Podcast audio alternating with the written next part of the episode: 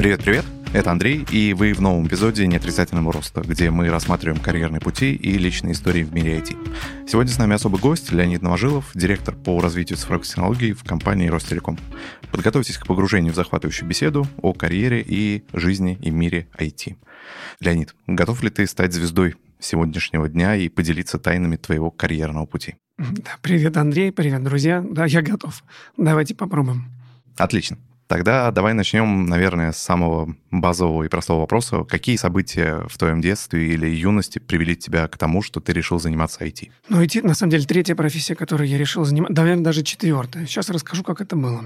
В детстве я с шести лет занимался музыкой, и даже не просто музыкой, а фольклором. Родители отдали нас с братом в музыкальный фольклорный центр. Такая хорошая студия с очень талантливыми педагогами. Ну, как я сейчас понимаю, когда своих детей уже вожу в всякие студии, которые были бедные, как водится, но гордые и выдавали продукт просто высочайшего качества с точки зрения того, как мы пели, например, народные песни, насколько это было сложно и красиво и так далее. И вплоть до восьмого класса мы с братом однозначно думали, что мы пойдем в Гнесинское училище, может быть, на отделение народного творчества, или как там это называлось, я, честно говоря, уже не знаю. И тогда, наверное, не знал. Но случилось одно событие где-то на рубеже в конце седьмого класса, в конце седьмого, когда пришли мы домой как-то с братом, и родители приходят и говорят, друзья, у нас для вас испытание. Мы говорим, что? Они говорят, мы вас записали на пробные вступительные экзамены в лицей при МИФИ. И мы такие, оба. И папа говорит, ну, не бойтесь, значит, тут у нас по знакомству, ну, они в смысле открытые были, ну, вот тут, значит, у брата старшего, который закончил этот же лицей и учился в данный момент в МИФИ, говорит, есть варианты предыдущих лет этих контрольных работ. Их достали, и мы вот в течение двух недель, которые у нас были до этого момента, значит, папа пытался нас подготовить к сдаче этих экзаменов. И это был какой-то просто тихий ужас, потому что был, ну, ужас самый главный был для папы, мне кажется, потому что мы, ну, это было очень тяжело, и это была какая-то другая реальность, совсем совсем другим уровнем понимания физики и математики, и, конечно, знаний, которых у нас не было из общеобразовательной школы. Что-то там папа, конечно, нас впихнул, но где-то там, не знаю, примерно из 80 баллов максимальных, которых можно было набрать, по-моему, я набрал 36, ну, то есть это был такой полнейший провал, ну, как бы в целом. А то, может, и меньше 36, что то большая цифра тогда оказалась.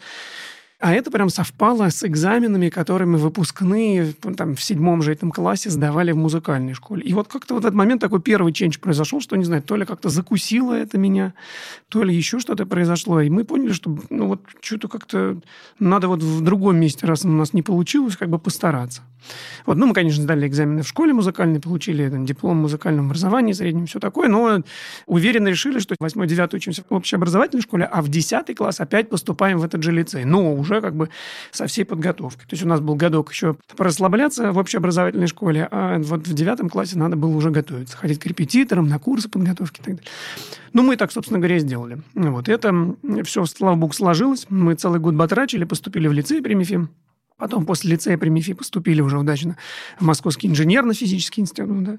И э, наш преподаватель математики молодой Иван Тронин в то время, он говорил, слушайте, если вы не знаете, чем вы в жизни будете заниматься, а мы тогда не знали, чем будем заниматься, он говорит, вам не нужно идти на это, на кибернетику, вам не нужно идти на, на, там, на автоматику, нужно идти на фундаментальные науки и фундаментальные факультеты, ну, которые тогда в тот момент были в МИФе. Сейчас там немножко все переигралось. Но, в общем, говорит, вам надо идти или на F, на, значит, экспериментальная физика, или на, на Т факультет. Это э, теоретическая физика. Вот, и мы его наслушались и решили пойти вдвоем на факультет Т. Оказалось, что он называется факультет теоретической и экспериментальной физики, но непременно нам нужно было попасть на кафедру прикладной математики, ну, потому что, ну, как-то совсем вот физика ради физики, хотя нас пытались сманить.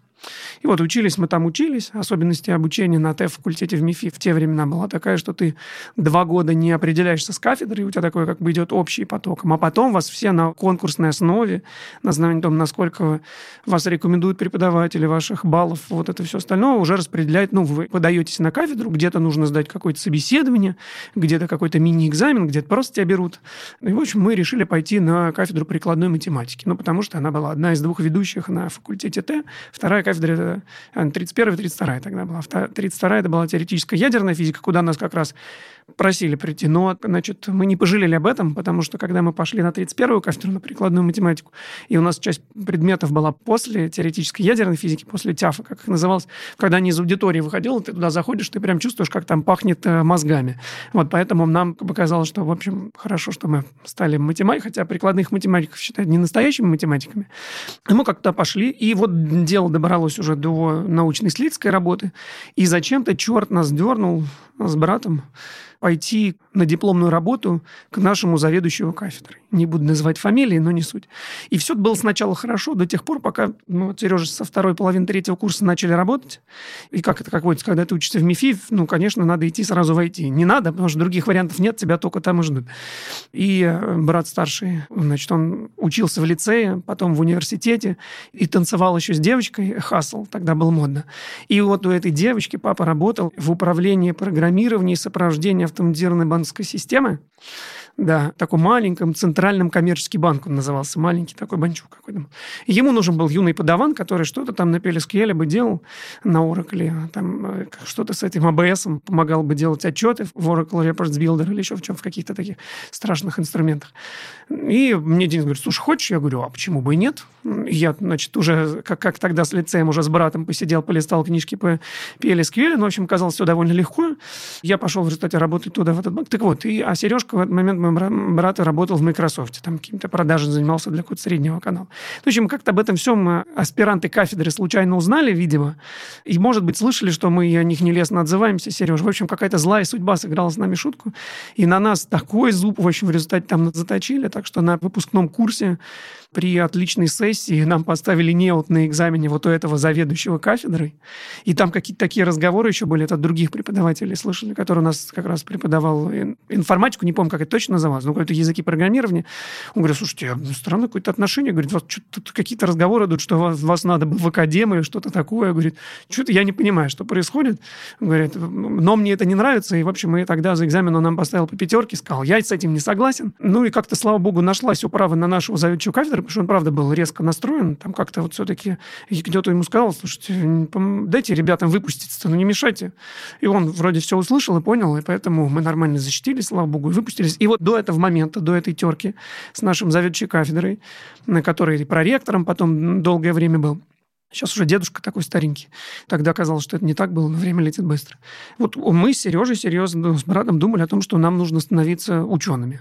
Ну, как минимум, научными деятелями, пусть даже в области прикладной математики, заниматься каким-то моделированием интересно. Мы, мало того, этого заведующего кафедры были э, другие в предыдущие года выпускники, которые стали потом аспирантами, которые успешно устроились, кто-то уехал в Лондон, ну, куда-то там работать э, неплохо. Потому что в целом, конечно, уровень знаний достаточно приемлем. Но вот это как-то вся ситуация заставила нас понимать о том, что не так все хорошо в этом ученом мире, и не такие эти ученые мужи, они порядочные порой, и во многом какие-то отношения вот так напрямую чьи-то слова могут как-то сыграть. И мы отсюда сделали два ключевых вывода. Первое, что, наверное, все-таки мы не будем учеными, и надо двигаться куда-то в коммерцию. А вторая мысль о том, что если ты потеешь, ну и как-то трудишься, то надо регулярно ходить и показывать о том, как ты потеешь, особенно вот в случае работы на кафедре у, у своего научного руководителя. Потому что у него сложилось ну, впечатление, что так как мы не так часто показывались... Все легко? Ну, что мы ничего не делали. А плюс они еще, оказывается, работают, на дневном учатся и работают. Ну, и, что, в общем, прямо это кошмар кошмарный какой-то. И вот он какой-то нас, на нас ярлык повесил. Вот, и мы поняли, что, в общем, это важный момент, что когда ты все-таки трудишься, трудишься, то нужно показывать это своим руководителям так или иначе, и они должны видеть это и ощущать. Такой хороший щелчок по носу был, который, не могу сказать, что прям в жизни, теперь я всем рассказываю, как много я работаю. У меня вчера был день рождения, мне все коллеги поздравляли, и, и такое ощущение было, что вот все думают, что как бы мне так радостно и весело на работе, и всегда я получаю только удовольствие от нее. Вот, но как-то вот складывается, видимо, такое ощущение, что как будто все легко дается. Но, несмотря на это, конечно, есть ряд сложностей и обстоятельств, о которых как-то надо аккуратно сообщать людям, чтобы у них картинка была более реалистичная. То есть давать некий не только результат, но и описание того, как этот результат произошел, что было сделано, каким образом это все было достигнуто. Ну, как минимум, до какого-то этапа карьеры, мне кажется, это важно. Сейчас меня абсолютно устраивает, что у нас с руководителем полное взаимопонимание, и есть огромная область свободы, где он не занимается микроменеджментом и не смотрит на том, как я реализую какие-то задачи, ровно так же, как я своими прямыми подчиненными не прошу их детально рассказывать ни о том, как каждый день они работают, ну, и там влезая в какие-то встречи э, операционные по проектам. Нет, конечно. Это меня полностью устраивает сейчас. Но до какого-то этапа становления твоей карьеры, пока ты только там начинаешь быть тем лидером, менеджером и так далее, мне кажется, это действительно важно. Особенно если ты действительно преодолеваешь какие-то барьеры, сопротивления, разбираешься в чем-то. Аккуратно об этом рассказывать, без бахвальства, о том, чтобы это было... Ну, мне кажется, это важно, потому что это же действительно объем работы, и там я сам знаю по себе, руководитель в силу занятости, отсутствия фокуса на это может просто не учитывать эти моменты. А они, знаешь, из таких небольших элементов складывается общее ощущение, и такое, та карма твоя личная, да, которая говорит о том, старательный он или нет, способен ли он справляться со сложными задачами или нет, делает ли он неудобные вещи в интересах всей компании или делает, занимается только тем, что ему нравится. Это важный момент, их надо на такие маленькие маячочки, которые стоит расставлять правильным образом, если ты заботишься о том, как тебя воспринимают, потому что, возможно, это влияет на твое карьерное продвижение, на в целом на решение каких-то вопросов, которые могли бы решаться проще. Но ведь еще есть, как правило, такой базовый паттерн, что обычно руководитель находит своего подчиненного, похожего по идеям, подходу вместе с ним. Когда ты говорил про то, что у тебя условный твой руководитель не спускается в микроменеджмент, то, видимо, он видит некое зеркалирование твоих экспертиз к себе. Я думаю, в этом есть, конечно, часть правды. Но мне кажется, что чем выше руководитель, тем в целом у него времени меньше, чтобы заниматься своими подчиненными. Потому что есть какие-то большие задачи, стратегические планы, там, бизнес-цели. И, и есть области у него какой-то ответственности, которые закрыты определенными людьми. И если с этими людьми он долго не одни железные сапоги сносил, да, то, конечно, возникает это долгосрочное доверие, когда ты понимаешь, что там все закрыто так, как соответствует твоим ожиданиям. Или как минимум близко к ним. Потому что...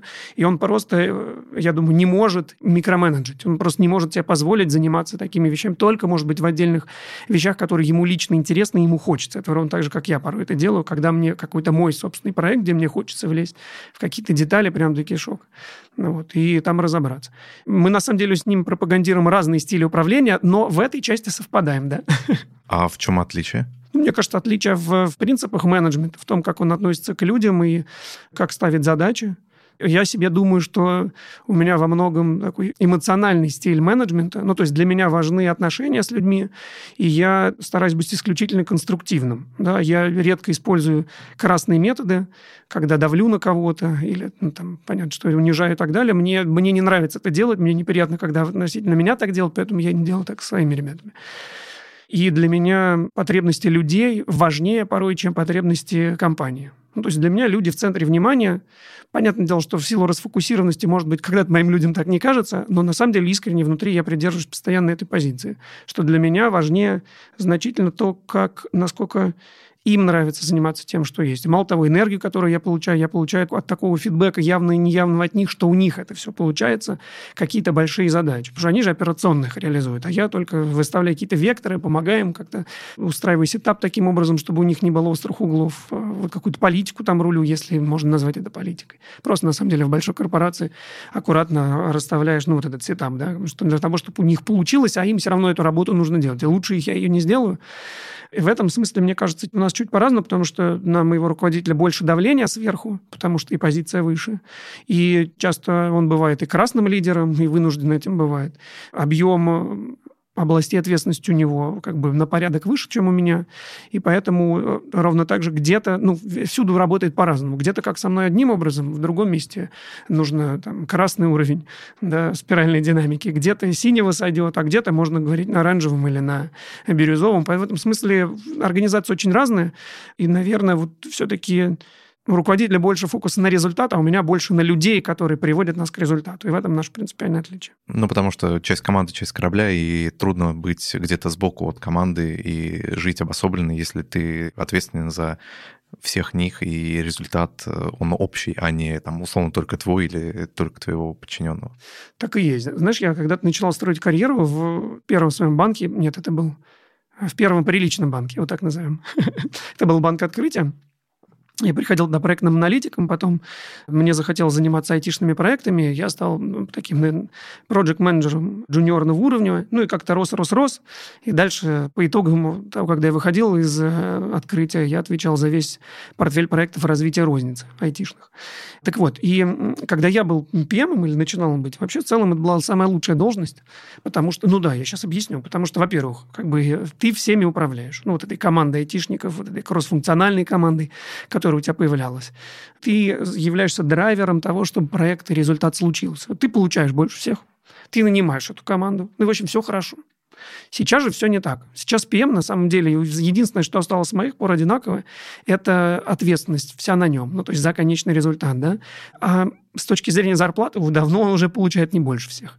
Ну, то есть мы знаем, что какие-нибудь Golang-разработчики или кто-то нас получает то ли в двойку выше. И отношение такое же. Ну, так или иначе, эти инстинктивные элементы, они тоже влияют. И сейчас это страдание, ну, то есть project management, хороших project менеджеров как и было мало, так и осталось. Но сложность этой карьеры, этого пути, она, она теперь другая. Это далеко не самый быстрый путь. И не самый богатый еще, ко всему прочему. Поэтому я бы сейчас, наверное, как-то по-другому двигался, если двигался бы сейчас.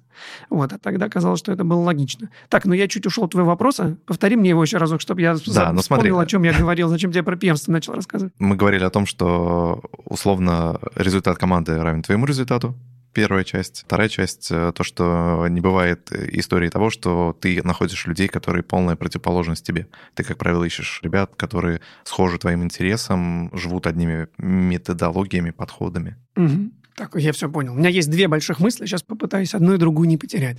Начнем с той первой, которую я уже начал. Так вот, про преемство. В результате в какой-то момент, когда я управлял одной из команд, она называлась команда сервисного CRM, которая занималась, э, по сути дела, стояла в контакт-центре, и когда клиент открытия звонил туда, сотрудник обслуживал его как раз в этой самой CRM. -ке. И я долгое время как начинал с самого начала, выбирал технологию, нанимал команду, нанимал, значит, джуниорных PM, которые там помогали мне какие-то области э, рядом менеджить вокруг этого всего. А потом в какой-то момент, когда я понял, ну, ушел на следующий уровень абстракции, у меня появились новые задачи, теперь сервисный CRM, аналитический CRM, потом я отъехал digital, в открытии и так далее. Я, по сути дела, на свое место посадил э, своего человека, ну, того ПМа, который растил с самого начала. И, значит, тут в этот момент был такой крайне болезненный, поскольку я понял следующее. Это вот первая большая мысль, что в какой-то момент, когда команда операционно, операционно важный момент, начинает достигать результата без тебя – то на самом деле она перестает быть твоей командой, вот в том ощущении, в котором она была. Да, и хорошо, когда ты ее сетапил, когда они все помнят, что ты их нанимал всех, когда вот, ну, и вот этот новый лидер у них появился благодаря тебе и так далее. Это такая есть память, и поэтому уважение сохраняется, ну, там и как бы все, все помнят, и на все тусовки зовут и так далее. Но по большому счету, когда я не грузу с ним гранит каждый день, да, я как, на каком-то там другом уровне ставлю им задачи или отслеживаю, как выглядит их вектор цели, достижения, как выглядит отношение их с их э, клиентом внутренним и так далее. Я уже не, ну, там, не участвую в них в деле каждый раз, и на демо прихожу раз в месяц в лучшем случае и так далее. И вот в этот момент она на самом деле, правда, перестает быть твоей, потому что она перестает тебя подпитывать, ну, вот этим результатом постоянно операционным, своими идеями, настроениями и так далее. Ты от нее уже не можешь заряжаться, ну, и на самом деле ты не участвуешь в ее деятельности. Все не самостоятельно. И чем больше у них успехов, тем меньше она становится твоей. Это абсолютно нормально. В этом смысле получается, что поднимаясь выше по карьерной лестнице, ты все на таком более более высокий уровень абстракции появляется. И вопрос, те ли самые лидеры, как и ты там внутри, да вообще не факт на самом деле. Ну, в какой-то момент нет. Ну, ты же условно же, когда забираешься выше, в любом случае занимаешься именно отстройкой по слоям. Угу. То есть ты отстроил один слой, он у тебя идеально работает, э, ты переходишь на уровень выше, дальше ты уже общаешься не с минус 2, со своими... Ну, а теперь там, минус один. Да, теперь минус один. И таким же образом ты и дальше развиваешься. Не, ну так и есть, да. Но про то, насколько они похожи на меня, у меня... В какой-то момент нет, конечно, потому что решение, она ими, а, оно уже не тобой принимается. Эти же ребята, они работают не с тобой лично, они работают уже со Смотри, своим руководителем. Здесь есть как раз, да, вторая мысль. Первая, значит, что больно, на самом деле, уходить на следующий уровень абстракции, да, а вторая большая мысль, ну это нормально. А больно или страшно? Не, не страшно. Мне точно не... Знаешь, я всем рассказываю одну и ту же историю, тебе тоже расскажу. Когда-то в открытии я проходил тестирование. Оно было такое, как ты себя оцениваешь? Ты себя недооцениваешь или переоцениваешь. Какой-то такой серьезный тест был, там много всяких, ну, не знаю, я всем советую пройти с таким же результатом, как у меня. И я его прошел, и там, значит, результат был следующий. Мне сказали, Леонид, ты оцениваешь себя ровно вот так, как ты есть на самом деле. То есть ты себя не переоцениваешь и недооцениваешь, ты прям тютелька в тютельку. И я вот с тех пор уверовал в эту историю, поэтому мне никогда не страшно. Я, ну, как бы, если есть возможность что-то поделать новое, что меня вдохновляет, в чем я еще пока не сложился, меня это не пугает, на самом деле. Так вот, отличный тест, советую всем его пройти, но лучше с таким результатом. Так вот, и у меня в какой-то момент было ощущение, что есть два подхода в целом в компаниях, которые я видел сейчас на свою. Э, и я всегда думал, что моя сила – это соединять очень разных неудобных людей. Ну, то есть, на самом деле, когда я пришел в компанию Ростелеком, я пришел руководить э, компанией Restream. Это где-то порядка 300 человек, айтишная компания, которая занимается разработкой цифровых продуктов. Wink, умный дом, видеонаблюдение, видеонаблюдение за выборами и просто куча диджитальных всяких вебных продуктов. Дальше там всякие студии мобильной разработки мы запускали и так далее. Ну, такой полноценный digital, которым занимается. И мне часть команды досталась, ну, как бы по наследству. И я, знаешь, я не сторонник того, что надо всех вымести, взять своих и так далее. Потому что много талантливых ребят, но они очень разные. Потому что они как-то само по себе Ростелеком развивался, его digital так самостийно, как-то не сложились. И мне казалось, что всегда, что моя, ну, как бы крутая черта в том, что я вот этих разных, таких очень с разными гранями людей могу ставить такой setup и так их объединять собой, когда бы они работали бы эффективно.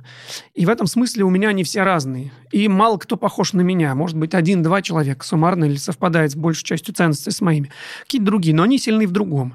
И я вот долго-долго так работал, работал, а потом как-то у меня был опыт, когда я поработал очень плотно с ребятами из Redmond Robot, в формате внутри у них побывал. И ребята занимают другую позицию. Они на входе вот это вот очень четко по тому, насколько люди подходят в команду, и они вот единообразно выглядят таким образом, они отбирают их или не отбирают. И были откровенно хорошие люди, которых я туда, ну, как бы предлагал им когда-то, когда они просили какой-то реф, которых я бы к себе в работу брал, потому что есть и результат. И да, понятно, что где-то чувак может быть сложноватый, но я понимаю, как обойти эту и встроить его в текущий сетап. А вот ребята нет, не так занимаются. Для них вот это вот, э, насколько тим-матч, да, вот для них это крайне важно. культура, Да, да, да, вот, то есть как бы со входа, причем он такой должен быть. И я думал, слушайте, почему же так? Вы же теряете столько возможностей к тому, вот, ну, раскрытия людей в других гранях, которых у вас и нет. Ну, потому что я видел, как в любой компании, сильные и слабые черты этой культуры и так далее. И я понял следующее. В чем плюс? Я на себе это почувствовал, что на самом деле в какой-то момент, когда у тебя много очень разных людей, которых очень сложно между собой дружить, и когда эти люди достигает, опять же, операционного успеха уже на, как бы на большом уровне достаточном, они начинают позволять себе перестать договариваться друг с другом. Ну, знаешь, такие, вы настолько уже крутые, это я не назвал бы звездной болезнью, потому что эти, эти звезды подтверждены результатами, но им надоедает вот это друг с другом начинать договариваться. И в целом, ну, там, возраст, усталость, оверхеды и все остальное прочее, оно, конечно, влияет, и поэтому люди не способны с этим справляться, а в моей позиции, это мой опыт Ростелекома, я понимаю, что я этот уровень, когда вот этих людей хороводил, я уже хочу дальше двигаться. Я тут все попробовал несколько лет, все отстроил, все работает, я хочу выйти дальше, а теперь это их задача заниматься вот этим хороводением их самих. И вот когда я вышел на уровень выше, я понял, что вот тот идеальный мир, который у меня был там, он держался все-таки во многом благодаря вот этому моему эмоциональному управлению, психологическому и так далее, связанных с интересами людей, с, вечным пониманием о том, что их мотивирует, как их соприкоснуть корректно друг с другом. А что когда я отключился от такого детального погружения, потому что в этом много эмпатии, понимания людей, нахождения взаимных интересов и так далее, когда я не смог столько времени уделять, оно начало вот, вот эта часть как бы разваливаться, и она ушла до такого, ну, как бы корпоративного процессного уровня. Ну, нет, не совсем, какие-то у многих остались отношения, но там, где были напряженности, они мною перекрывались или экранировались, они, конечно, все взорвались. И вот я понял следующее, что если бы я делал так, как роботы, выравнивая людей на входе, этого бы не случилось. И в этом смысле тут вопрос тогда, какую иерархию, какого масштаба ты строишь? Вообще, что тебе хочется строить с точки зрения, ну, там, если мы говорим про IT, твои эти организации. Если ты строишь, как бы, тебе близок образ такого айтишного бутика, то на самом деле ты в вынужден, и это твой путь, соединять талантливых ювелиров, да, айтишных, те, которые очень сложные, и между собой их синхрить и так далее. Но на это требуется очень много твоего собственного ресурса. И это тебя ограничивает возможности масштабирования этой истории. И другой вариант. Если ты хочешь строить, ну, как бы реальную корпорацию масштаба, скелить команды, не знаю, открывать компании за рубежом и так далее, и чтобы они были все единообразно ротируемы, тогда ты вынужден вот этот вот team fit, да, то, что называется, вот это ты должен его прям четко отслеживать, потому что оно снимает половину терок в будущем просто на уровне единообразного понимания отношения к жизни. И в этом смысле нету правильного пути. И тот, и другой хороший, просто он для разного подходит. Вот мысль вторая большая рассказал. Окей. Okay. Давай тогда вот как раз поговорим про стратегии и в целом построение. А как ты мотивируешь, управляешь командой в условиях э, там, последних пару-тройку лет? Поменялось ли что-то? Слушай, ну последние пару-тройку лет она сложная объективно, потому что люди раскрываются очень по-разному. И, конечно, все эти события, они рождают много внутренних противоречий в людях. А они неизбежно трансформируются как минимум частично в каких-то внешних демонов, да, и в отношения и так далее. И были истории в моей команде, когда те люди, с которыми мы жили там 4 года душу в душу, вдруг неожиданно из-за того, что, может быть, частично по-разному смотрим на обстоятельства сегодняшние, или там по-разному на них реагируем, они в какой-то набор конфликтов переросли. Вот поэтому в целом, если говорить про мотивацию, людей, я же говорю, мотивирует большая идея и какая-то общность между собой. Что-то должно заставлять их по-хорошему, мотивировать их делать дело вместе. И когда мы приходили, я приходил только в Ростелеком, это было достаточно просто, потому что у нас был разрозненный digital, и, по сути дела, мы строили такой нормальный ну, цифровой кластер тех людей, которые занимаются диджиталом, которые глубоко пересечены друг с другом, подписываются друг от друга технологическим уровнем, новым инструментариями. Есть какие-то общие компоненты, которые они используют в работе, и много точек пересечений. Но в какой-то момент, ну, работа идет, время движется, и мы этот этап перешли. И тут вопрос, ну, и вроде создались эти компоненты, какие-то стали общими, какими-то общими не стали, не поняли, что они так и не нужны. И центры компетенции выросли сами по себе. Теперь это, ну, там, большие структуры, численностью там за сотку человек каждая.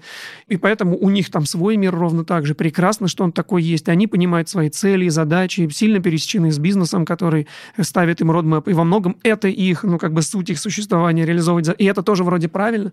Но на уровне руководителей центров компетенции людям нужна общность. Даже, ну, как бы они там себе не думали о том, что им хочется, и там какой-то звездной болезни какие бы ни случались, она нужна, потому что нужна следующая большая цель, потому что если ее нету, то это не дает энергии. Мне кажется, вся задача руководителя нащупать эту цель и придумать ее. Ну, причем ты же ее не можешь придумать из головы какую-то ерунду. У тебя же вот этих умных людей, звездных, талантливых, успешных на горизонте последних трех лет, надо сделать так, чтобы они в нее поверили, ровно так же, как ты принесли в нее еще больше, чем ты. И это целое искусство, на самом деле. И я уверен, что ну, вот, э, перформанс и мотивация команды, она всегда не постоянно, как и нас с тобой, да? она, она плавает. И в какой-то момент, когда действительно долго что-то такого великого не находится в интересах всех, то люди чувствуют просадку мотивации, может быть, какой-то там начинают говорить о выгорании и так далее.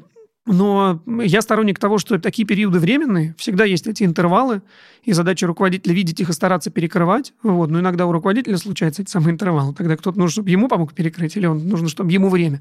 Вот. Но рано или поздно мы возвращаемся к этой большой идее или к набору больших идей. И она у нас ну, сейчас нащупалась. Ну, то есть у меня там был какой-то период времени, когда мы выполнили все цели какие-то, и был там период отсутствия общих таких больших связанных вещей. И сейчас она, кажется, нащупалась. У нас есть фокус у IT-команды, IT-кластера на коммерциализацию собственных IT-продуктов, которые мы создали за это время года. И это это классный фокус, потому что он позволяет решать много. Да, и внутри корпорации, и это коммерческая деятельность, за которую мы ответственны сами, а не в классической модели Ростелекома, когда мы делаем продукты для B2C, не знаю, умный дом, который продает сегмент, а мы являемся командой продуктовой разработки вместе с лидерами из продуктового офиса, создаем его просто, да. Нет, здесь прям полноценная история, когда это айтишные продукты, продаваемые для айтишников других, ну или там для вендоров и так далее. Мы становимся айтишным вендором, и это драйвит само по себе, особенно тех людей, которые участвуют в создании этих продуктов, потому что что тут ну, ты ближе к рынку, ближе к бизнесу, и тут другая совсем стезя. Ты сразу можешь посмотреть, э, какой value ты выносишь на рынок. Конечно, и ты много, знаешь, иллюзий скрывается, потому что на самом деле все айтишники думают, что они офигеть, как умеют делать продукты. А на самом деле это не так. Мало кто из айтишников является коммерсами по-хорошему.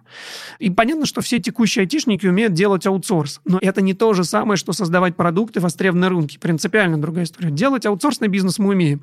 Хорошо, потому что мы внутри им занимаемся, внутренним аутсорсингом по факту реализуем для наших сегментов вместе с ними крутые продукты. А вот делать самостоятельные продукты, востребованные рынком, это прям челлендж. И там мы много где себя обманываем. Говорят, о, мой, ну мы же знаем, вот же наши собственные дизайнеры пользуются этим решением, значит, оно и будет востребовано рынком. Нет, нет, вообще не факт как бы худшее, что может делать айтишник, создать продукт, которым никто не будет пользоваться, да, и не только айтишник.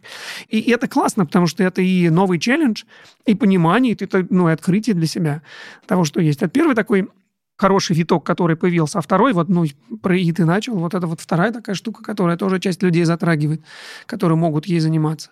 Ну и плюс спасибо большому Ростелекому, чем нравятся мне большие компании, корпорации, появляются регулярно какие-то большие крупные вызовы масштаба федерального, которые тебе позволяют на определенном уровне должности, если скорректировать постановку задачи первоначально так, что в ней был тот смысл, который, ну, ты бы верил в него, действительно там брать на себя, ну, большие масштабные вызовы, из которых может родиться что-то по-настоящему великое.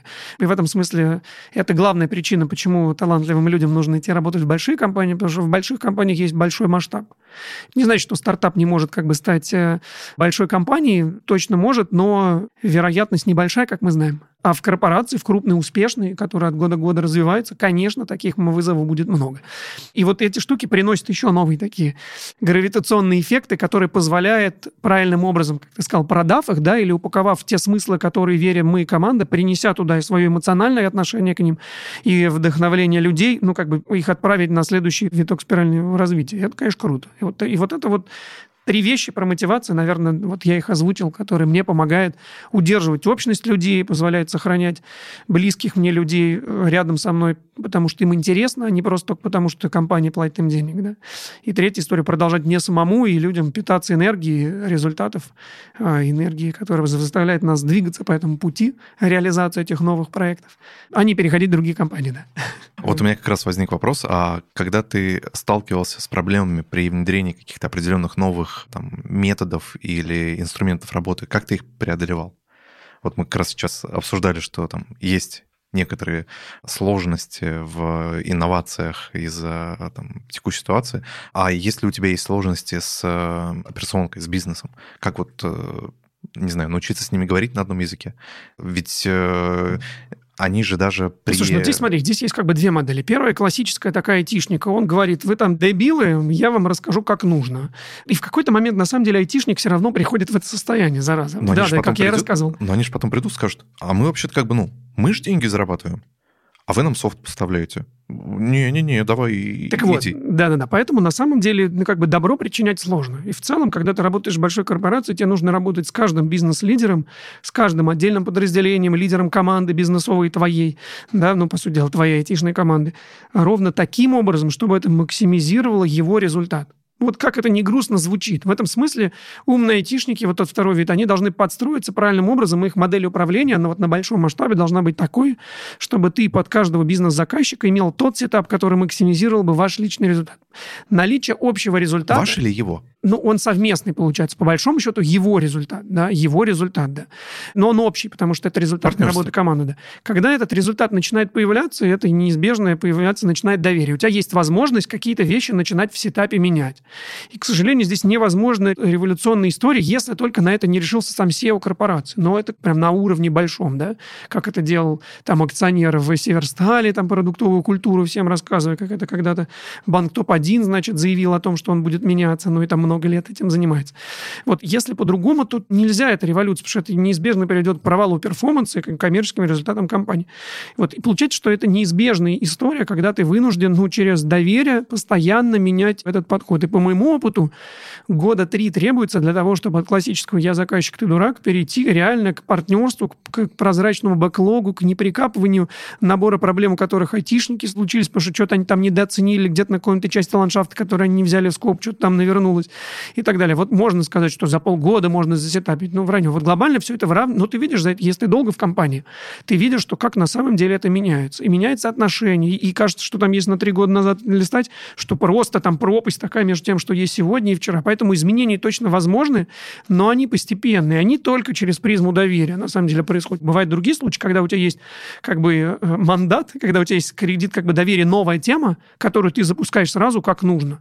да, и вот как совсем каком-то другом варианте, когда у тебя есть возможность очертить границы, где-то зафиксировать терки и сказать, слушайте, будет так, потому что вот так решили как бы все мы наверху на уровне правления и так далее.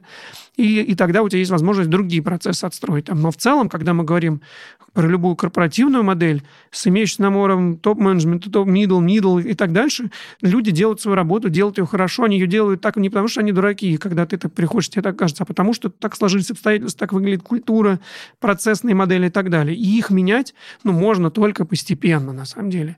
Вот. Ну и часто, конечно, для этого изменения еще нужен какой-то легкий кризис для того, чтобы был момент, когда люди примут изменения, да, потому что как их внедрять? Change management. Вообще, мне кажется, что в целом в российском менеджменте, к сожалению, и в айтишном мы очень мало внимания уделяем именно change management, даже внедрению, ну, вот когда внедряем какую-то систему новую, разработали сами, ее внедряем, мы каждый, вроде все все знают, но каждый раз почему-то мы нормально это не делаем. Не ищем своих амбассадоров внутри тех людей, которые, кто бы пиарили эту историю, чьи бы мы фидбэки бы слушали и вносили, они бы рассказывали, как их слушают айтишники, о том, как мы популяризировали то, что мы делали, о том, как мы делаем там громкие, красивые демо и так далее, о том, что снимаем ролики про это, заводим, ну, как бы мотивацию, чтобы людям хотелось присоединиться к этому, к, к новой модели продаж, например. Мы все время это, ну, почему-то не делаем. Мы такие считаем, что вот, там, знаешь, оно с топов началось, потом top-middle, вот и где-то оно вот, вот у мидла, ну, ту ту ту ту ту и такое, и все, и застряло. А люди там, да ничего, как бы им сказали, руководители же решили. Мы почему-то все время это забываем делать. Хотя, я вот, э, мне кажется, вот этот э, change management должно быть обязательной частью образования любого. Можно с него начинать с тем, что, ну, друзья, если вы что-то меняете, то это ну, должно быть с, с учетом правильных, учета психологических особенностей. Потому что во многом, мне кажется, это, ну, это психология, такая уже группа людей, и ее нельзя не учитывать. И в этом смысле, почему еще вернусь к теме студии, почему она нужна? Потому что, на самом деле, все красивое легче продается. И когда, ну, и через призму UX и, и того, как это работает, очень легко, ну, как бы разговаривать с людьми, продавать и так далее. И, ну, то есть это тоже такой органический инструмент, который такой, чик, ты говоришь, слушайте, а вот вот так. И сразу все становится понятно. Без него нереально правильно, потому что это тоже такой необходимый элемент э, этого change management на самом деле как таковой. Давай тогда еще поговорим про изменения. Как правило, есть же два пути. Ты либо сам транслируешь эти изменения, либо они идут от команды, то есть, ну, либо сверху вниз, либо снизу вверх. Угу. Как правило, множество изменений снизу вверх, они ломаются на пути доказательств, объяснений и там бесед с руководством, почему эти изменения должны произойти. Как ты считаешь, почему так происходит? То есть э, ребятам не хватает каких-то визуалов для там, условной продажи и объяснений, зачем это делать, или это там, не нужно компании. Слушай, ну у нас немножко другая картинка, на самом деле. Я не знаю, может быть, это вот в моей епархии, да, ну, как бы, если люди могут внятно объяснить, зачем эти изменения, что они приносят. Объяснить или доказать? Ну, объяснить самим себе, доказать самим себе. Если ты доказал сам себе, то объяснить уже, да. То есть, на самом деле, какое-то внедрение продуктового подхода или какие-то там девопсы и так далее, он напрямую влияет на перформанс команд, на результативность для бизнеса. Если ты не можешь это показать, доказать на цифрах, на метриках о том, что оно будет, то непонятно, как ты вообще на это деньги-то получишь, на то, что нанять их людей и так далее далее. А если это косвенно только помогает бизнесу расти? Это улучшает, например, настрой команды.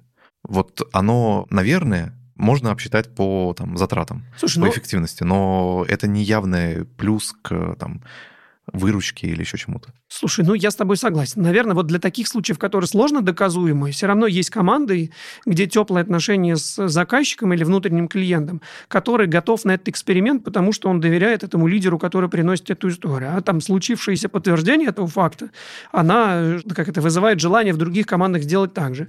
В большинстве же случаев все-таки все наши там микросервисные архитектуры, продуктовые подходы, там канбаны, метрики, все, оно должно приводить к эффективности для бизнеса. И мы, на самом деле, я считаю, что айтишники обязаны объяснять это, как это происходит. И мало того, это комитом должно быть, что мы это делаем для этого. А IT, они обязаны объяснять или они обязаны искать как раз, как максимизировать э, прибыль компании? Какая цель у IT в компании? А вот тут хороший вопрос, смотря какой IT. Да? Если у него есть цель зарабатывать деньги, как армейский кластер, то цель простая – приносить выручку и маржу. Если цель, ну, как бы IT, который создает внутренние продукты для внутренних клиентов, которые продают их остальным, то задача, конечно, максимизировать прибыль своего клиента, да, своего заказчика. И в этом смысле он работает на него, и цель именно такая – делать максимально много, качественно, быстрее заданных сроков, ну и так далее. То есть, на самом деле, цели может быть разные. И вот в случае, ну, такой классической модели, когда IT, ну, считаем, что оно является является подразделением, которое продуцирует результат для других, да, здесь, конечно, фокус и мотивация основная на бизнес результате своего клиента, на максимизации его результатов, потому что, ну, они приведут их к результатам в команде. Вот поэтому тут вопрос, если это чувствуется, как бы эксперимент сложился, подтверждение получилось, у нас были примеры многие, когда мы в, в части команд менялись этапы для того, чтобы повысить прозрачность, для того, чтобы увеличить качество, точность оценки по срокам, э, чтобы комиты наши были, мы в них попадали с большей вероятностью. Да, мы же понимаем всегда, что есть вероятностный интервал, мы оценили задачи вот так, да, если мы это делаем не сверхконсервативным запасом X3, а ну, тут на бизнес тоже на это не соглашается, да, ему хочется, чтобы было в три раза больше, да, это X3 по времени, да. Если мы вот так коммитимся, и, и это доверие возникает, эта результативность попадания в оценок появляется, и мы говорим, смотрите, вот мы для этого действительно это делаем. То есть такой пруф появляется получается, да, про команды начал говорить. Мы внедряли в нескольких командах вот этот подход что-то там ехал не так бодро, как хотелось бы, какие-то направ... были непонимания, разрывы в ожиданиях, сдвиги сроков какие-то существенные, на айтишников э, накатили бочку, как всегда это водится, и мы меняли, ну, сетапили продуктовый подход. И помимо выравнивания этих отношений, понимания прозрачного процесса о том, как рождается идея, как она проверяется, как она попадает в бэклог, реализуется и так далее, помимо прозрачного процесса, мы на самом деле показывали, что действительно перформанс вот при таком, он увеличивается, и он в ощущении складывается у команды и у бизнеса, потому что они понимают, о, больше, ну, на самом деле бизнесу нужен не весь результат. Ну, в смысле, им кажется, что им нужен весь, а им нужен ценный результат, да, какой ценный, они не знают, на самом деле, как, который больше принесет эффектов. Поэтому все продуктовые подходы хорошо, ну, когда мы работаем с рынком, хорошо здесь работают что мы помогаем вместе принести ценность быстрее, да, самое ценное вперед добавить и еще увеличить за счет потери времени э, performance процентов на 20-30. Ну, то есть, на, по моему опыту в Ростелекоме до 30% перестройка процессов позволяет увеличить performance. Ну, то есть, все больше уже нереально. И то 30 это прям очень много. Ну, то есть, 20, 25, вот это в пределе. А дальше, кстати, последние 5% тюнить можно бесконечно долго, и непонятно, надо ли или нет. На самом деле, с учетом того, сколько туда времени потратишь, и сколько там выхлоп отсюда получишь. А как ты находишь баланс между вот внедрением как раз новых технологий или подходов и поддержанием стабильности текущей? Где ты отслеживаешь это? Есть ли какие-то метрики? Слушай, а у нас есть, э, ну, в целом, мы придерживаемся фреймворка, он у нас называется карма фреймворк, да, он, он, я сейчас очень упрощенно о нем расскажу. Он говорит о следующем, что есть какие-то объективные показатели работы любой команды, ну, там, типа, сроки проектов, какие-нибудь SLA и так далее, а есть неформальные, да, это некая такая суммарная эмоциональная оценка со стороны стейкхолдеров, заказчиков, вот такого набор лайков и дизлайков о том, что ок или не ок, да, хорошо или нехорошо. Потому что у тебя может быть, ну, знаешь, что-нибудь случится, какое-нибудь э, что-то непредвиденное. Вот. И вроде в результате команда облажалась, ну, потому что они... Но то, с каким там рвением, ощущением они менеджили эту ситуацию, хотят и так далее, видно вовлеченность, понимание бизнес-болей клиентов конечных и так далее, оно позволяет, ну, как бы выровнять это. Знаешь, как говорят, что не важно, сколько девяток в твоем SLA, важно, как ты менеджешь вот эти доли процентов, которых ты как бы не выполняешь, да, у тебя не работает система. Вот здесь ровно такая же история, когда есть какие-то вещи, ну, или в целом, ты тут пошел на уступки, вот, вы там чуть не успели, и вот эти вещи, они накапливаются в большой организации и создает такой, ну, как бы набор кармы или каждого отдельного подразделения, и лидера в том числе, который отвечает за какой-то большой кусок и так далее. И, по сути дела, ты понимаешь, где у тебя достаточно этой кармы для того, чтобы менять что-то, да, менять что-то и вместе с бизнесом ввязываться в это. Хотя, может быть, будет где-то набор трений и так далее. Они нормально. А где-то ты понимаешь, что вы его еще накапливаете. Где-то есть старые продукты, которые ты понимаешь, что выйдут когда-то из, ну, уже в скором времени из эксплуатации, и сейчас э, менять там что-то кардинально смысла нет, потому что все довольны, всех устраивает перформанс. Это первая история, то, что нужно учитывать вот эту эмоциональную оценку как бы в корпорации в целом в отношении всего. А второй момент, что нужно взаимодействовать со своими стейкхолдерами бизнеса и спрашивать, а что еще нужно сделать лучше, что еще как бы вас все устраивает, где мы еще можем быть более эффективны. На самом деле там много возникает ожиданий с той стороны, и когда ты часть из этих ожиданий, ну, рассматривая их, принимаешь, они становятся как бы обещаниями в ту сторону. И когда эти обещания выполняются, ну, то доверие еще увеличивается. И тогда следующий цикл этих ожиданий и спросов в них. Это вот такой постоянный набор работы с ожиданиями вовне и максимизация их исполнения. А с другой стороны, вся структура IT большого должна поддерживать, чтобы эти обещания уже, которые ты дал, да, закомиченные ожидания, которые ты обещал, ты сделал, чтобы оно их выполняло. И, оно, фокус должен быть и на этом именно, у всех что есть те, кто непосредственно фронтит своих бизнесов, есть те, не знаю, какие-то подразделения, которые в интересах всех работают, но вот эта цель через механизм ожиданий уже и внутри наших айтишных команд, да, когда мы это ожидание собрали, его принял на себя лидер, и он понял, какие группы людей, команды отвечает за это, и он эти ожидания им поставил, они обсудили их, приняли или скорректировали так, чтобы они приняли. Все получается тогда вся команда айтишная работает на максимизацию вот этого эффекта и кармы, на самом деле того, как, как мы контрибьютим в сторону наших заказчиков и клиентов, и как это на обратной связи мы это быстро считываем, то это или не то. И вот эта у нас модель, она отстроена всюду, начиная там с уровня тем лидов, который общается с лидерами бизнесовыми, заканчивая старшим вице-президентом по IT, который на уровне правления ровно так же считывает вот этот уровень кармы, наборов фидбэков, и мы ведем там численную скоринг некий этого уровня кармы, суммарно найти понимание о том, как мы сейчас выглядим. И, знаешь, такой интересный момент, когда мы в открытии только щупали эту модель, у нас был такой набор кармических задач, мы это называли. Что это такое? Это было что-то такое, что нельзя профокапить, потому что за факап такого большого проекта важного могли кого-нибудь уволить. Ну или в целом отношение к IT могло сложиться так, что уволят там IT-директор. То есть это такой был кармический задачи, те, которые нельзя... Это коллективная ответственность за отсутствие факапа по этим задачам. И люлей получал не тот, кто титульно отвечал за эту задачу, потому что всегда такой есть один ответственный, а тот, кто мог сделать что-то, чтобы не допустить факапа по кармической задаче, но он его допустил. Да? Да? И вот за время работы в открытии мы ни одной кармической задачи не зафакапили. А когда пришли в Ростелеком, ну там я еще в другом месте поработал после открытия ВТБ. Но когда пришли в Ростелеком, поняли, что объем настолько огромный работы и масштабы, что у нас не удается везде не факапить. И нужно, и стало необходимо вести этот скор. Какой-то плюс, потому что где-то мы набрали кармы, где-то ее подожрали, где-то... Но если мы об этом думаем, о том, насколько мы реально партнеры нашему бизнесу, то на самом деле вот эта нарощенная карма, она позволяет нам делать какие-то непопулярные меры в корпорации, да, там... Ну или продвигать свое. Или продвигать свои идеи, да, и получать на это бюджет, потому что в общее ощущение такое, слушайте, айтишники-то у нас крутые, блин. Ну, значит, Конечно, они да, значит, правильную, правильную штуку, да. Ну, ты правильно все уловил, да, ровно так. И эта история, она у нас прям положена в карма фреймворк, он есть официально, можно его карма фреймворк набрать в, в Яндексе, значит, найти даже ссылку на первичное обучение, по нему мы его открытое делали когда-то. И вот в такой модели, по сути дела, живет вся IT-организация. Понятно, что дальше там на уровне команд, вот моей немножко она преломляется фреймворк по-своему, вот, но так или иначе это все позволяет на масштабе 7 тысяч айтишников в Ростелекоме менеджить, вот, максимизируя отношение к нам и растя суммарное кармы, ощущение ценности IT, да, ценности IT-организации внутри Ростелекома. А когда мы говорим про компанию, у меня как раз э, возник вопрос. Есть множество исследований аудиторов, там, топ-4, которые говорят, что есть некий скоуп э, ребят, которые должны обладать разными уровнями экспертизы. Условно, у вас в компании должно быть не менее или не более такого-то процента джунов, такого-то процента медлов и сеньоров.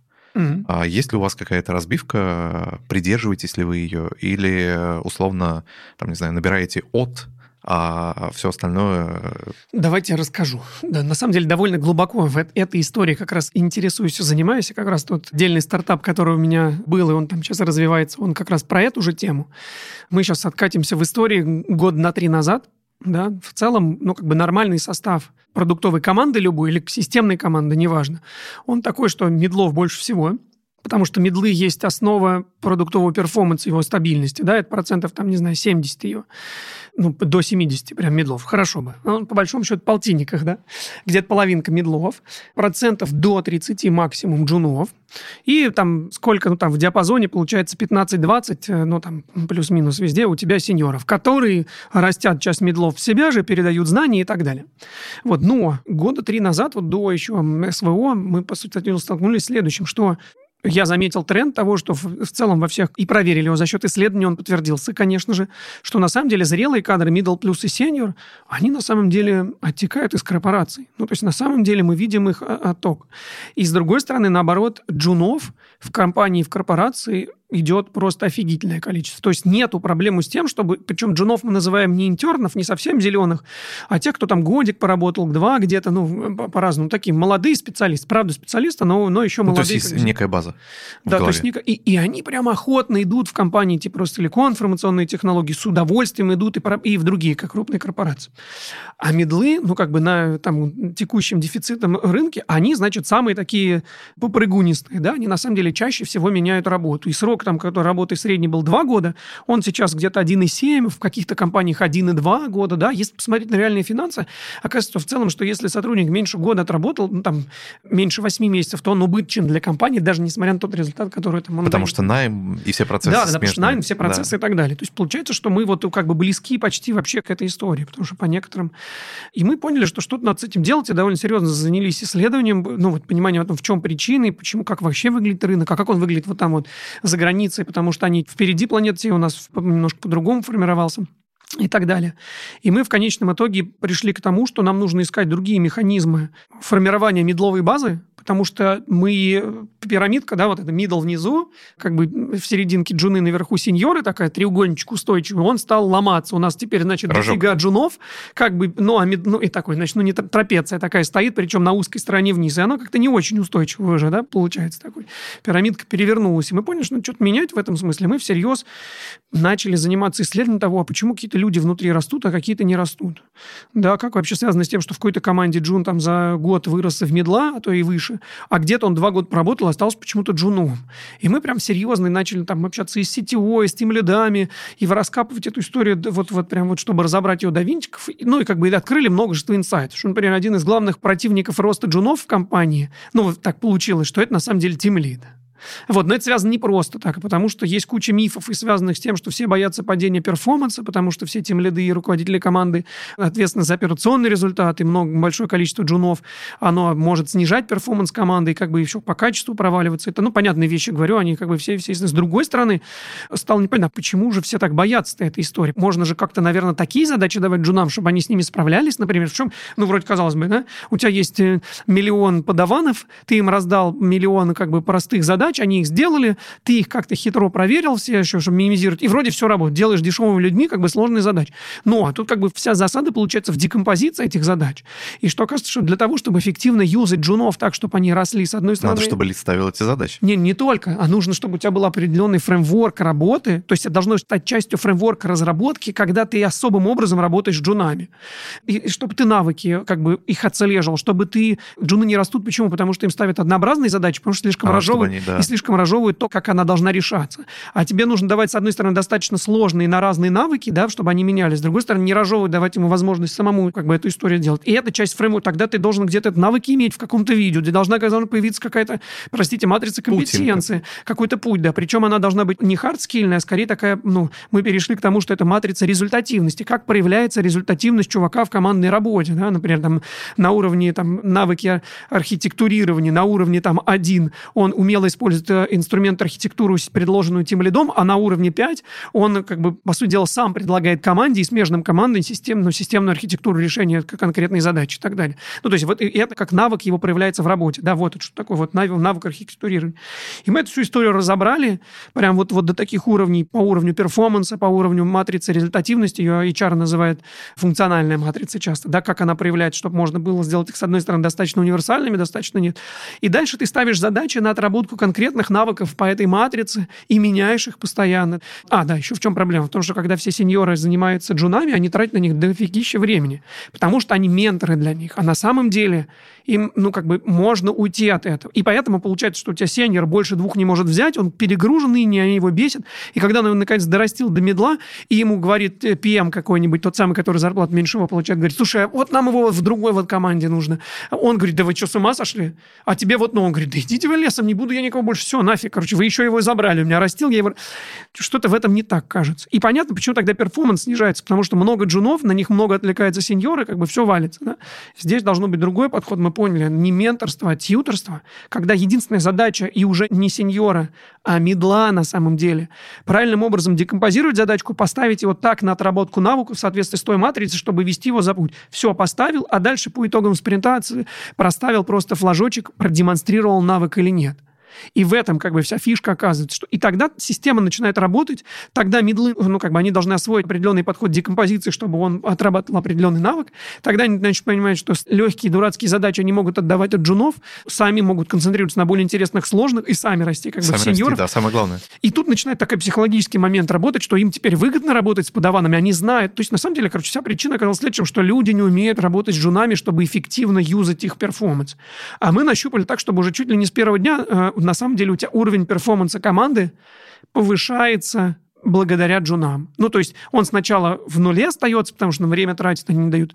И мы смотрим, что через месяц, через два у нас э, тьютеры выходят на то, что они могут вести до трех чуваков и тратят не более 5% своего времени на декомпозицию задачи, отслеживание демонстрации со своими джунами.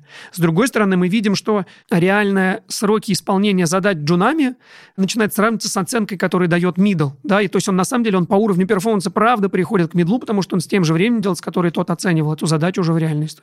Ну и плюс мы следим за общими метриками всей команды, вот как я говорил, что она не, не уплывает вниз. И вот и суммарно это, это целый фреймворк на самом деле. Он сейчас у нас платформизируется, и у нас вот в этом году вышел MVP платформы внутри. Я думаю, что в следующем году мы в целом готовы будем его как SaaS-сервисы продавать вовне, в том числе, как это, как на самом деле платформизированный фреймворк эффективного использования джунов. Но мы его, возвращаясь к истории, какой баланс, мы его используем и для другого. Потому что, на самом деле, когда ты мидла берешь, да или даже сеньора на работу, пока он не въехал, не заонбордился, он на самом деле перформит нифига не как middle и не как сеньор. Ну, там, как джун, наверное, да? Ну, ладно, окей, сеньор как middle, middle как джун. Какое-то время. И тогда вопрос, слушайте, окажется, вот эти испытательные сроки, эти три месяца, ну, там, в зависимости от проекта, где-то полегче, где-то посложнее, это же есть такое место, которое можем оптимизировать, чтобы быстрее вывести вывести чувака на уровень его производительности, той, который мы ждем. И это ровно тот же. А какие навыки, как он должен их проявлять в работе? И, мы, и тогда этот, тот же, этот же самый подход, который, как мы растим, он и работает и здесь. Ну, то минимизируем сроки выхода на максимум производительности этого чувака у нас. И это реальный бизнес и перформанс. Вот, и того, к чему. Мы, у нас вот, если говорить, как мы с этим справляемся, мы два года назад, или три, наверное, уже решили о том, что мы фокусируемся не на росте джунов, а на акселерации джунов как бы в медлов. И вот прям серьезно это разбирали, запускали внутренние школы, готовили курсы по всем ключевым стекам там, и языкам программирования, не только по языкам, и по аналитикам мы такое делали, по другим людям. Дальше, по сути дела, начали смотреть, как это работает на уровне фреймворка, работали эту историю на MVP, там, на Google Доках всяких, запускали мы таблички, считали, как это все работает и так далее. Поделали несколько внешних проектов, где предлагали этот продукт и подобную методологию, где-то внутри она показала эффективность. В конечном итоге вот ее платформизировали, и вот в следующем году она у нас раскатывается, по сути дела, на все команды. Что она позволяет сделать? Она на самом деле позволяет не просто, конечно, решить задачу как бы того, что вдруг медлы откуда-то нарожаются, но мы ставим себе амбициозную задачу, она показывает в наших проектах, о том, что ты за полгода по уровню перформанса этого джуна определенным образом подготовлено превращаешь в медла сразу скажу для всех, значит, слушающих нас айтишников, что, конечно, это не совсем настоящий middle, потому не что... Не middle рынка. Не middle рынка, да. Но в этом проекте, на в этом стеке с этими процессами или на похожих проектах, которые есть внутри, мы тут опять к единообразию возвращаемся, да, он реально перформит как middle, а при этом стоит он как джун плюс, например. И тут появляется и экономическая эффективность с учетом текущего рынка, это позволяет сохранить. И лояльность. Как бы и лояльность, потому что ты людей растишь, они понимают. И даже если они уходят, то он уходит на мидловую зарплату, ты его за полгода, ну, в смысле, ну, через полгода редко кто уходит, они еще минимум год на самом деле работают, потому что они благодарны за эту всю историю. И это получается такая классная связь. И вот если эта система суммарно работает, то получается, что мы ну, как бы учимся, умеем рожать медлов с достаточной как бы скоростью. За полгода получается, что ты можешь это сделать. Понятно, что таких, к сожалению, джунов, которые растят медлов, их не может быть больше 30% в команде, поэтому это не бесконечная история. Но даже если мы моделировали, пробовали всю компанию, взять все команды и вот так на больших числах посчитать, а как бы мы закрывали бы потребность бы в найме медлов, если бы мы вот таким образом могли бы их как бы штамповать, да, на самом деле, ну, если бы во всех командах это работало. И получается, что в целом мы, ну вот если суммарно все посчитать, то мы, получается, там на 40% относительно middle базы начала года, если как бы модельно, ты можешь прирастать год от года без участия рекрутмента. В этом смысле. Ну нет, рекрутмент должен подгонять тех самых джун плюсов, конечно же, но для этого там есть еще тоже разные мероприятия, как вообще греть эту базу, то того, чтобы она была. Вот, и вот такой подход мы занаучили, его внедряем, и на самом деле видим в этом в том числе решение задачи, не боюсь это слова, российского дефицита IT-ресурса, потому что мы... Готов... дефицит огромный. Да, потому что мы готовы отдавать эту методологию, этот фреймворк, там, производственного обучения, знаешь, как это, как раньше на заводах, как и которые сейчас есть, когда джуны учатся как бы в производстве уже. Здесь ровно то же самое. А реальный рост от джуна и выше без продуктивных проектов невозможен. А джунов туда не пускают, потому что боятся, что они все зафакапят и утопят работает перформанс продуктовой команды. Вот но мы нет вот... контроля, нет измерений, поэтому Да, но я об этом так все красиво рассказываю, но мы ровно с таким же сопротивлением и таким же мнением тем лидов в разных командах внутри у нас ровно так же сталкиваемся. Здесь про вопрос к change management, да, здесь ровно так же их нужно вовлекать в эту историю. Команды первые готовы пробовать, потому что им интересно, они уже поковырялись. Кто-то с джунами никогда в жизни не работал, кто-то занимается позицией, что я только с сеньорами работаю. Ну окей, в твоем маленьком бутичке, может быть, такой путь и лучше всего работает. И это тоже вот даже такая штука внутри, которую мы так как бы занаучили, как бы заплатформизировали, так, даже ее внедрить внутрь собственных команд тоже достаточный как бы челлендж и испытание. И оно идет от тех, кто принимает это проще, к тем, кто сложнее. Первые, ну, как, как по нормальному продуктовому циклу, да, раннее большинство, там, инноваторы, вот это все остальное прочее. Поэтому вот так долго ответил тебе на вопрос, что же мы делаем с джунами, медлами, сеньорами. Окей, okay, а какие навыки и знания необходимы вот этим джунам, этим начинающим специалистам? А, они должны иметь опыт командной работы, первоначальный, где-то годик поработать типа, и покодить на каких-нибудь реальных, ну, боевых задачах, да, в, поработать в какой-то компании. Ну, то есть это не пет-проекты? Да, да, это не тестовые проекты, не, как это, не игровые проекты, да, не игровые проекты, не, не какие-то там придуманные вещи, это реальное. Почему? Потому что там есть прод, там есть особенности взаимоотношений с заказчиками или с клиентами, ответственность, ответственность да, за то, что можно что-то завалить и так далее. И это другое давление, получается, на них, ну, через призму всей команды. Неважно, большая она была, маленькая, важен вот этот опыт. И вот таких людей, которые ну, вот так работали уже в команде, понимают, какие, вот их можно брать, профилировать по этой как бы матрице самой, как они сейчас проявляются, дальше понимать, ну, как, насколько быстро потенциально мы можем их вырастить в этих медлов. Ну, говорю, в целом за 4-6 месяцев надо требуется для того, чтобы их затащить, в зависимости от талантов и как бы начального уровня. А если вот, э, например, нас слушает вот кто-нибудь, кто хочет только-только вступить в путь IT. Угу. Какие ошибки ему стоит избежать, как вот начинающему специалисту? Чего не стоит делать? Не стоит. А да. Давай лучше начнем. Что стоит делать? Давай, что стоит. Ну, айтишник современный должен постоянно учиться, и в этом смысле настолько много информации, которую что-то люди лень читать. То есть выключить узнавать лень. и так далее, да. Выключить лень, ну, конечно, нужно, да. И потом, если вы еще мечтаете быть, значит, богатым фрилансером, то там вообще речь не про лень, а там речь про то, что ты сам умеешь себя организовать так, чтобы объем твоей работы был достаточным для того, чтобы поддерживать тот уровень жизни, который ты хотел бы. И в этом во многом про самоорганизацию. Вот, и то, что показывает, почему не растут джуны, вот как я сказал, потому что им разжевывает задача, а им разжевывает, потому что они и сами не ищут ответы на эти вопросы. Ну, как у есть весь интернет, вот, тот, который недоступен, есть с VPN, доступен уже, да. вот, и поэтому у тебя, ну, необходимо искать ответы сами. Мы там, где ты действительно их не можешь найти, вдруг что-то не получается. Тебе старшие товарищи готовы помочь на помощь. Мне кажется, вот это надо первое сбросить иллюзию о том, что кто-то тебе все расскажет, тебя втянет и так далее. Нет, ты, ты должен продолжать э, учиться, развиваться. Мало того, все сеньоры, мы с тобой знаем, и медлы, они ровно так же постоянно на, как бы читают каналы, хабры и так далее, и еще что-то придумывая, еще как, как им в свою собственную работу встроить какие-то новые элементы, что-то упростить. поменяв, упростить что-то, да, лень двигатель прогресса, это точно. Вот в этом смысле это хорошо лень применяется, да. Вот, и что-то такое раскопать для всех, чтобы могло бы улучшить нашу совместную разработку и так далее. Это, это постоянный цикл R&D, встроенный в такой, во внутреннюю работу любого разработчика, да, если мы про него говорим. Вот. И вот это точно нужно делать, и к этому нужно быть готовыми. Также, чего не было вот во времена моей юности, и поэтому я не стал разработчиком настоящим, ну так, чуть-чуть поигрался это, в своем первом банке это такое количество открытых курсов, буткемпов и так далее, ну, то есть возможностей для прокачки, вот, для стажировки, которые вот такие айтишные, их в таком объеме не было. И даже если вы что-то там не умеете и где-то поучились лишь на каком-нибудь общедоступном курсе, на самом деле я советую пробовать туда отбираться, потому что нормальные буткемпы, нормальные команды, они дают фидбэк, чего не хватило. И у тебя есть возможность именно это подкачать для того, чтобы в следующий раз тебя взяли. У нас, кстати, было куча случаев таких, ну, не только с с джуновым, скорее, с медловым уровнем и сеньорным, когда ребят приходили, им давали фидбэк, что вот этого, вот этого не хватало, они за год подтягивались, приходили еще раз, и мы их брали на работу. И они говорили, блин, спасибо вам огромное, что вы сказали, потому что, ну, честно, непонятно, чего как бы не хватает. Что ожидают от нас, да. Да, и в этом смысле такого навигатора, куда тебе нужно двигаться и чего качнуть для того, чтобы тебя взяли. Его не... А сейчас, ну, многие команды на рынке готовы давать этот фидбэк, и это, ну, это прекрасно конечно же. Поэтому вот это стоит делать, искать то, что есть. Причем не всегда платное лучше, чем бесплатное на самом деле. Я с несколькими командами э, запускал там буткемпы бесплатные для всех. И знаю, что есть аналоги очень дорогих платных буткемпов. И на самом деле, с точки зрения уровня знаний, которые на них даются, он очень близок. Ну, то есть, на самом деле, тут просто надо смотреть широко, пробовать. Даже если что-то оказалось плохо, какая-то не очень вышла стажировка или там буткемп, это не означает, что надо останавливаться, потому что рынок очень разный, команды очень разные, компании очень разные. Может быть, конкретно на вас в этот раз фокуса почему-то внимания не хватило.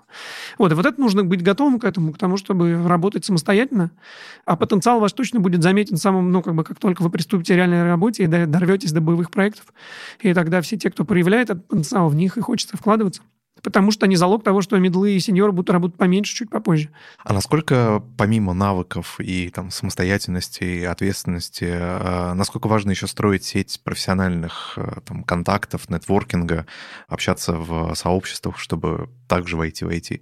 Ну или развиваться в этом IT. Ну, чтобы развиваться, да, чтобы войти, мне кажется, ну, то есть там можно найти информацию, подчерпнуть о том, что стоит читать, на кого ориентироваться, кто сейчас там некий лидер индустрии, кто там крутой во фронт-энде, кого нужно слушать, как кто там в бэк-энде, смотреть, чем вы занимаетесь да, и так далее. Вот, и в этом смысле точно как, как образовательная история, понимание ориентиров движения, но точно нужно. На первом этапе, ну вот, наверное, поможет дать набор ответов. Вот, но, по сути дела, я вот только для этого и на следующих этапах он тоже нужен. Вот то, что это тебя двигает объективно по карьере, не уверен. Я скорее, знаешь, что вижу среди своих ребят? Что есть те, кто участвует в сообществах, участвует во внешних мероприятиях, организует их и так далее. По сути дела, развивая там культуру фронтенда, бэкенда, неважно, какой-то конкретных стеков там и языков и так далее. И это людям самим возвращает, ну, как бы энергию энергию назад. Им это дает мотивацию для того, чтобы двигаться дальше. Они не думают этого не для того, чтобы я тут в сообществе, чтобы карьерно стрельнуть, а потому что действительно они находят себя там и там сбывается, отдавая в это сообщество что-то. Я вот скорее так воспринимаю. Мне не кажется, что даже в текущем мире, что нахождение в каком-то сообществе там, является необходимым условием роста твоей карьеры. Если ты растешь по скиллсету, объективно понимаешь, как двигается твой карьерный путь, какой опыт ты получаешь. Если еще тебе повезло, ты пришел в команду, команду и в компанию, которая тебе как-то это систематизировала работу движения по персональной траектории, тебе повезло, а где-то нет, все равно ты получаешь какой-то новый опыт, пытаешься его структурировать, понять, и все эти сообщества нужны для того, чтобы себя соизмерить как бы с рынком, с пониманием, так, так, а я-то где? Я, о, я это уже знаю, о, это вообще что-то вообще новое, вообще не слышал про это, что это такое. Не отстал ли мы там внутри своей компании, которая там на восьмилетней Java что-нибудь уже делаем, да, версии Java. Вот, ну вот в этом смысле, да, точно это нужно использовать, но это, мне кажется, даже сейчас это не необходимо необходимое условие. Ну, можно еще дополнительно получить обратную связь по каким-то инструментам, которые ты еще не пробовал, а там коллеги в этом сообществе уже попробовали, да, и на основе абсолютно. их мнений понять, э, хочется ли тебе идти в это или нет. Ну да, нужно или нет. Есть какая-то задача специфичная, ты не знаешь, как ее решить, спросить совета тех, кто пробовал. Да, абсолютно. Это то, то что хорошо решает. Точно. Но если бы я про карьеру, на мой взгляд, на карьеру она не решает. Вот. И необходимо ли это быть? Нет, скорее один из каналов получения информации с людьми, которые готовы ей делиться, раз уж они собрались в какой-то канал. Смотри, а у меня остались спецвопросы. Давай на каждый попробуем ответить за достаточно короткое время. Блиц, блиц. Блиц, будем считать блиц. А какой момент в твоей карьере заставил тебя почувствовать себя по-настоящему счастливым и удовлетворенным? Был ли такой момент прозрения, что вот оно, вот это мое? Слушай, ну, наверное, на каждом из этапе моего повышения уровня абстракции во взаимодействии с своими командами, когда удавалось достигать результата, я видел, насколько же счастлива команда, ну или вот довольна, насколько в ней много энергии, там, знаешь, такого гордости за самих себя. Вот в каждый раз такой момент я чувствую прилив счастья и понимаю, что, блин, как круто, что я этим занимаюсь, и что вот вместе с этими людьми. Вот, оно происходило не раз, оно регулярно происходит. Вот какие-то вещи цепляют больше, какие-то меньше, но как происходит, поэтому Первый раз, наверное, это было в открытии большому счету, да, вот когда у меня была вот команда того самого сервисного CRM, с которым мы запустились, или какой-то мы когда выводили новую историю с, с обработкой зарплатных платежей парольные, для парольных клиентов, мы делали на BPM тогда какой-то тогда, то еще они были мало где внедрены, а мы собирали путь, когда брали эти присланные зарплатные ведомости, там что-то сверяли, и, значит, в автоматизированном режиме, типа там за минуту начисляли всем зарплату с автоматизированной проверкой, с отлупом в сторону клиента, если он там где-то напутал работал по тем сотрудникам, у которых он ошибся. Ну, вот какие-то такие штуки, когда они запускаются, ты понимаешь, вау, типа сделали, запустили. Вот важно в них останавливаться и как бы помечать их. Вот, но они проживать. Как, да, проживать, проживать их вместе с командой. И вот и каждый раз это вот оно меня вызывает такое ощущение счастья. Окей. А если бы ты вел свой профессиональный бэклог, то что бы ты в нем записал сегодня? Прямо после нашей встречи? Да. О, так это до добавил, в смысле, свой профессиональный бэклог. Ну да. К тем пару сотням пунктов, которые там уже есть, да? Сейчас ну, так, такой блиц, конечно, сложный, честно говоря. Сначала просто тебя счастливым делать, теперь что в свой бэклог персональный. Что бы я записал? Я бы записал то, что там записано, но оно где-то затерялось, что надо добить все-таки вантуваны со всеми своими прямыми подчиненными для того, чтобы подвести итоги, потому что это важно. На самом деле ставить точки порой и хвалить друг друга и говорить спасибо за то, что вы сделали. Да, на это, к сожалению, не всегда хватает времени, и мы это упускаем часто. Вот, наверное, вот это бы я записал бы, поднял бы наверх в приоритете. Но и не каждый руководитель может сказать спасибо. Ну да, в этом есть сложность у многих руководителей, это правда. Окей. Ну и тогда, наверное, самый заключительный вопрос. Твой цифровой след. Какую цитату и трек ты бы выбрал, чтобы символизировать свое цифровое наследие? Ё-моё. Так, подожди, цитата надо, чтобы она моя была? А, не обязательно твоя. Так, ладно. Слушай, я тут, знаешь, был недавно э, на Конгрессе молодых ученых в Сочи, и там такой разговор был интересный. Есть ли наука в IT и IT в науке? Да, вот, вот где оно сейчас? Ну, потому понятно, что всякие там нейросетки, все остальное прочее, оно первоначально придумывалось прикладными учеными, а сейчас это часть нашей жизни, и мы решаем на них прикладные бизнесовые уже задачи, неважно какого там толка, что есть наш бизнес. И мы там рассуждали на эту тему, ну, такие нормальные демагоги собрались пообщаться. На самом деле были неплохой диалог, был интересный. И я сформулировал следующее. Мне кажется, что IT в целом, айтишники – это универсальный инструмент познания говоря про науку, про связь, что в целом как бы айтишники умудряются решать задачи настолько некорректно поставленные и неточно, вот, и приводить их к результату. Мне кажется, что если бы одной фразой это выразить, да, что настоящий айтишник – это универсальный инструмент максимально абстрактно поставленных задач. Окей. Okay. Так, что там, музыку еще? Музыка, трек. Трек, ну, слушай, я тут, э, да, так как я весьма олдскульный чувак, вот, поэтому давай сделаем, оставим «Грозу» Вивальди, вот, из времен года. Она, мне кажется, не может никого оставить равнодушным, даже тем, кто не понимает и не слушает классическую музыку. Окей. Что ж, тогда, наверное, на этом мы завершим нашу беседу, наш подкаст, э, наш эпизод. Спасибо, что присоединился к нам. Спасибо зрителям, что были с нами. До новых встреч. Пока-пока.